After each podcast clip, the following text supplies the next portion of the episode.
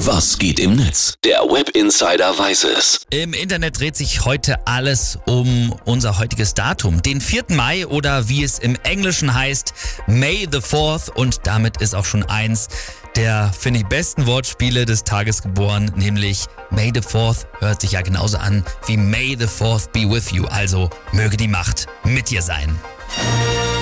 Und heute ist deswegen internationaler Star Wars Tag. Die Fans feiern das, die feiern ihre Filme ab, die posten ihre Lieblingsszenen und ganz beliebt und häufig dabei ist natürlich diese Szene hier. Er hat mir gesagt, dass Sie ihn umgebracht haben. Ich bin dein Vater.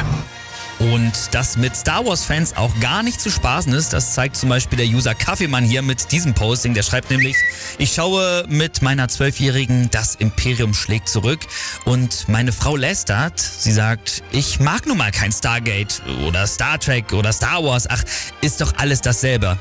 Ja, jeder Richter würde mich freisprechen. Jeder!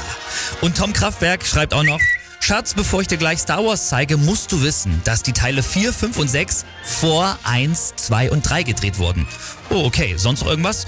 Ja, wenn du dabei einschläfst, dann trenne ich mich und jetzt ganz viel Spaß beim Anschauen. Ja, und äh, dass übrigens Star Wars-Fans scheinbar echt gut mit Wortspielen sind, also jetzt nicht nur bei May the 4th, das zeigt auch dieser Tweet hier von der Userin Zwiebelnina, die schreibt nämlich, wer hat Yoda zur Vogelhochzeit eingeladen? Der Star war's. Dann würde ich mal sagen, genug Internet und Star Wars für heute. Viel Spaß an alle Star Wars Fans beim Feiern. Und ich beende den Web Insider jetzt mit diesem Posting hier vom User Freitag Freitag. Der schreibt nämlich, ich trage heute ein Star Wars Shirt, obwohl ich ihre Songs gar nicht kenne. Möge die Macht mit dir sein.